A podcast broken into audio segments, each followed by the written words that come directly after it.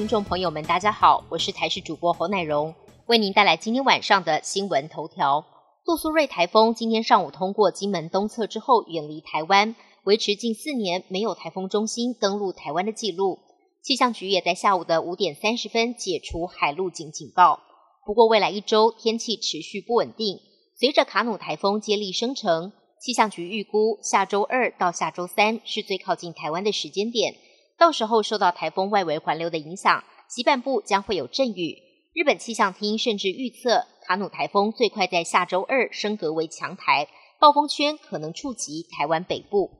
一百一十二学年分科测验成绩今天公布，并且公开分科测验各科的五标成绩，其中数甲和化学科目的顶标创下近五年最低，物理的顶标则创下近五年最高。但升学辅导机构分析。因为报考人数相比去年暴增许多，所以过去低分高就的重乐透状况今年将不再重现，甚至许多校系的分数可能会出现上升的现象。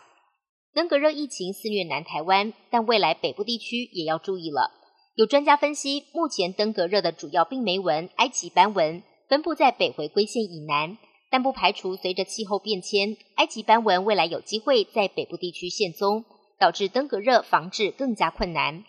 卫福部公布《因应气候变迁之健康冲击政策白皮书》中，也提到包括恙虫病、日本脑炎、肠病毒重症等疾病。因为台湾数周前高温，恐怕导致未来几周后这些疾病风险增加，预估登革热风险将达到七倍。外电消息部分，台风杜苏芮二十八号早上在福建省晋江市沿海登陆，登陆时最大风力达到每秒五十公尺，让它成为七月登陆福建的最强台风。同时，也是历史上所有登陆台风当中的第二强。杜苏芮的狂风暴雨把民宅屋顶的铁皮掀飞，就连乐团五月天八月即将举办演唱会的泉州海峡体育馆外墙都受损。演唱会是否会被迫延期，让好不容易抢到票的歌迷忧心忡忡。北韩中央电视台二十八号下午开始转播二十七号晚间举行的阅兵大典，北韩领导人金正恩则在看台上一副自豪的模样。左右两侧分别是中共政治局委员李鸿忠跟俄罗斯国防部长肖伊古。专家就分析，北韩这一次借韩战停战协定签署七十周年，力邀中俄高层参加阅兵，是想借机展现中俄朝三国团结一致。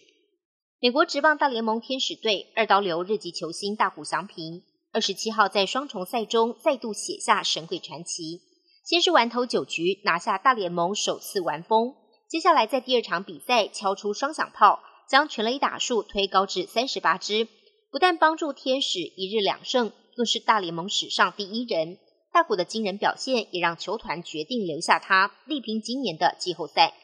本节新闻由台视新闻制作，感谢您的收听。更多内容请锁定台视各界新闻与台视新闻 YouTube 频道。